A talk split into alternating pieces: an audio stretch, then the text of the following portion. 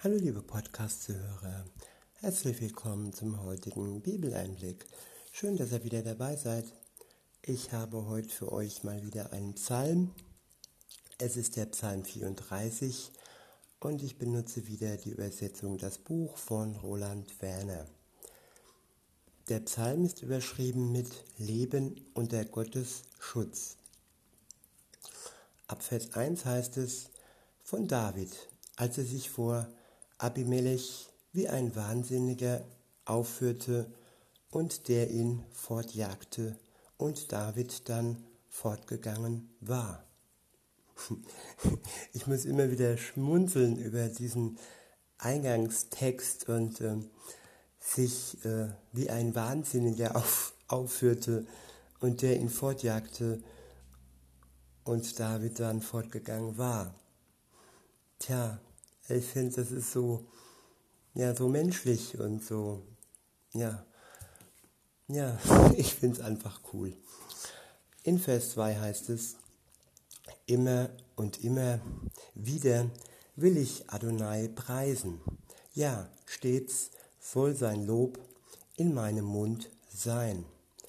Über Adonai soll meine Seele jubeln. Die Armen sollen es hören und sich freuen. Preist Adonai zusammen mit mir. Lasst uns gemeinsam seinen Namen erheben. Ich habe nach Adonai gefragt und er antwortete mir. Ja, aus allen meinen Ängsten hat er mich herausgerissen. Und dazu ist Gott fähig. Er hat die Macht, dich, uns aus all unseren Ängsten herauszureißen. Wir müssen nur nach ihm fragen. Wir müssen nur nach ihm rufen. Und er wird dann sich bemerkbar machen und uns aus all unseren Ängsten herausreißen. Das ist eine Zusage, das ist ein Versprechen. Und ja, warum nicht? Ab Vers 6 heißt es, die auf ihn blicken, werden strahlen und ihr Gesicht wird nicht rot vor Scham. Ich wiederhole, die auf ihn blicken, werden strahlen, und ihr Gesicht wird nicht rot vor Scham. Tja, die Menschen, die mit Jesus unterwegs sind, sie müssen nicht rot vor Scham werden. Ihr Gesicht muss nicht rot vor Scham werden. Warum? Weil sie keinen Grund mehr dazu haben.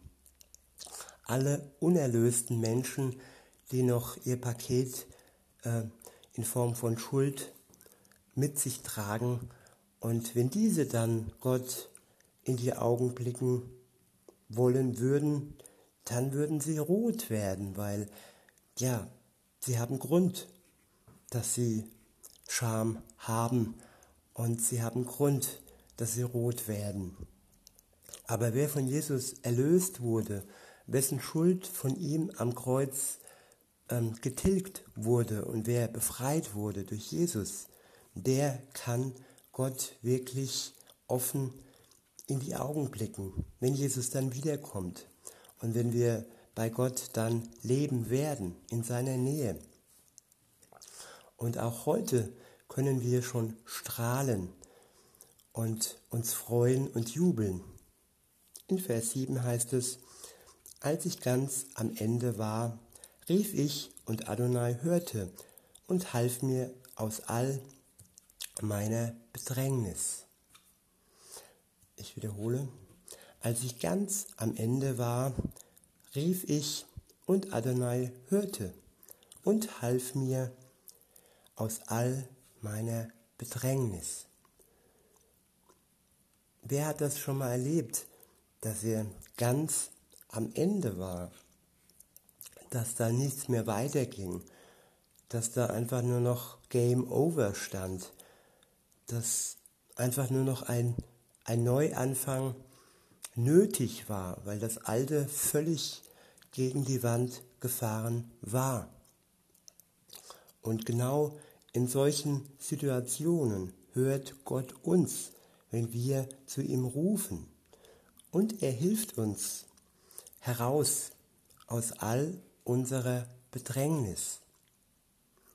In Vers 8 heißt es, es lagert sich der Bote Adonais um die, die ihm mit Ehrfurcht begegnen, und er befreit sie. Ich wiederhole, es lagert sich der Bote Adonais um die, die ihm mit Ehrfurcht begegnen, und er befreit sie. Wenn wir Jesus mit Ehrfurcht begegnen, wenn wir wirklich Reue zeigen für das, was wir taten, für unsere Schuld, und das ist Ehrfurcht, dann wird er uns befreien. Und das stand schon hier im Alten Testament, lange bevor Jesus auf der Welt war. Und das zeigt auch wieder, dass das von Gott von Anfang an, ja, dass es sein Plan war, dass er seinen Sohn auf die Welt schickte, in die Welt schickte und der die Menschen befreite und der auch dich heute befreien kann, wenn du das möchtest. In Vers 9 heißt es, schmeckt doch und seht, dass Adonai gütig ist. Wahres Glück findet der Mensch, der bei ihm Zuflucht sucht. Begegnet Adonai mit Ehrfurcht, ihr Menschen, die ihr ganz zu ihm gehört. Ja, und hier geht es auch um die, die schon zu Jesus gehören. Auch dann sollten wir die Ehrfurcht vor ihm nicht verlieren. Die Dankbarkeit und die Freude, dass wir ihn kennengelernt haben und dass wir mit ihm unterwegs sind. Wenn das so ist, dann heißt es weiter, denn denen fehlt es an nichts, die ihn ehren. Ja, wir werden dann alles haben, was wir benötigen es wird uns nichts fehlen. Und das Augenscheinige, was uns in Gänsefüßchen fehlt, das ist das, was wir in dem Moment einfach nicht benötigen und was uns vielleicht daran hindern würde, ja, in ihn, Jesus, näher kennenzulernen, das uns ablenken würde und das uns nicht wirklich weiterhelfen würde. In Vers 11 heißt es, Sogar junge Löwen haben Mangel und hungern. Aber die, die nach Adonai fragen, haben genug von allem Guten. Ja, und hier liegt die Betonung auf dem Guten. Sie, sie haben nicht genug von allem, was man sich denken kann. Nein, sie haben genug von allem Guten. Sie haben nicht genug von allem Schlechten. Und was gut und schlecht für uns ist, das weiß einer ganz genau, nämlich Gott. Und wer ihm vertraut und auf das Gute hofft, der wird das Gute erhalten. Weiter heißt es, kommt her, ihr jungen Leute, hört mir zu. In der Ehrfurcht vor Adonai will ich euch unterrichten. Wer ist der Mensch, der das Leben liebt, der sich viele Tage wünscht, um Gutes zu sehen. Bewahre deine Zunge vor Boshaftem und deine Lippen vor betrügerischer Rede. Hör auf mit dem Bösen und tu das Gute. Strebe nach Frieden und jage ihm nach. Die Augen Adonais achten auf die Menschen, die gerecht leben. Ja, er hört auf ihren Hilferuf. Doch die Stirn Adonais steht gegen die, die Boshaftes tun, um die Erinnerung an sie von der Erde aus zu löschen. Gott bietet denen seine Stirn Gott bietet denen Widerstand zu unserem Schutz, die Boshaftes tun. Und ob das jetzt jetzt hier und heute schon sein wird oder erst beim Gericht, wenn Jesus richten wird und auch sie richten wird.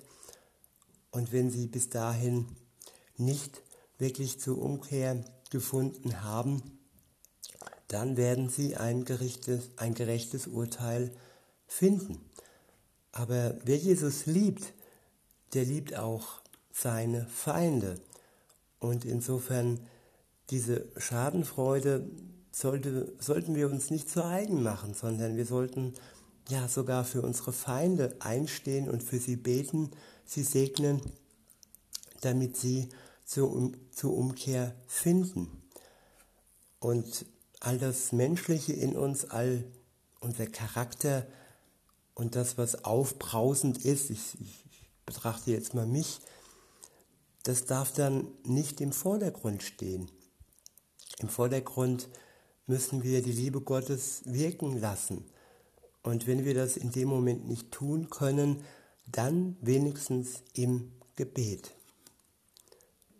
Weiter heißt es in Vers 18, die zu ihm schreien, hört Adonai, und aus all ihren Bedrängnissen reißt er sie heraus. Nahe ist Adonai denen, deren Herzen zerbrochen ist. Ich wiederhole, nahe ist Adonai denen, deren Herzen zerbrochen ist. Und denen mit einem zerschlagenen Geist schenkt er Heilung. Er ist denen nahe, deren Herzen zerbrochen ist, und denen mit einem zerschlagenen Geist schenkt er Heilung. Welch zärtlicher und liebevoller Gott, der denen Menschen nahe ist, wo andere einfach nur auf Abstand gehen, weil ihnen ihr Leid zu viel erscheint und weil sie einfach nur Spaß haben wollen auf der Welt und Menschen mit zerbrochenen Herzen und zerschlagenem Geist, tja, die sind ja nicht hip und nicht top und nicht in oder wie man das immer noch bezeichnen will. Aber bei Gott sind genau diese Menschen ähm, ganz besonders und er liebt diese Menschen ganz besonders, die mich, dich, wenn du, wenn mein Herz zerbrochen ist und mein, dein Geist zerschlagen ist, dann schenkt er uns Heilung. Habe ich schon oft erlebt und ja, und ich bin einfach nur dankbar und froh, dass er in mir mit seiner Heilung wirken konnte und immer noch wirkt. Und das heißt nicht immer nur ähm, Heilung, was das Körperliche angeht und ja, eben das Herz und den Geist. Das ist ganz besonders wichtig. Ab Vers 20 heißt es, viel Bosheit erlebt der Mensch, der gerecht lebt, doch aus dem allen, doch aus dem allen befreit ihn Adonai. Ich wiederhole, viel Bosheit erlebt der Mensch, der gerecht lebt, doch aus dem allen befreit ihn Adonai. Gerechte und liebevolle Menschen, ehrliche Menschen und Menschen, die sich Zeit nehmen für andere, denen es schlecht geht. Ja, da gibt es viele Neider, und es gibt viele Menschen, die ihnen Bosheit entgegenbringen. Und das passiert. Aber sie können wissen, wir können wissen, dass uns Gott aus diesem boshaften Zustand befreit. Weiter heißt es, er bewahrt alle seine Knochen. Kein einziger wird zerbrochen. Den Gottesfeind wird seine eigene Bosheit umbringen. Sünde tötet. Bosheit ist Sünde und wer sündigt Und wer boshaft gegenüber anderen Menschen ist, der wird davon umkommen. Er wird sich davon selbst umbringen. Und ja, dafür ist Jesus hier auf der Welt erschienen, damit wir befreit werden von unserer Bosheit und von unserem sündhaften Tun. Ich möchte niemals immer nur auf die anderen schauen. Ich bin Mensch und ich bin nicht, ich bin kein Engel. Und ja, insofern sehe ich mich auf einer Stufe mit allen anderen Menschen und sehe mich nicht als etwas Besseres an. Und so sieht mich auch Gott. Ich bin für ihn geliebt, aber nicht mehr und nicht weniger wie jeden anderen Menschen auch.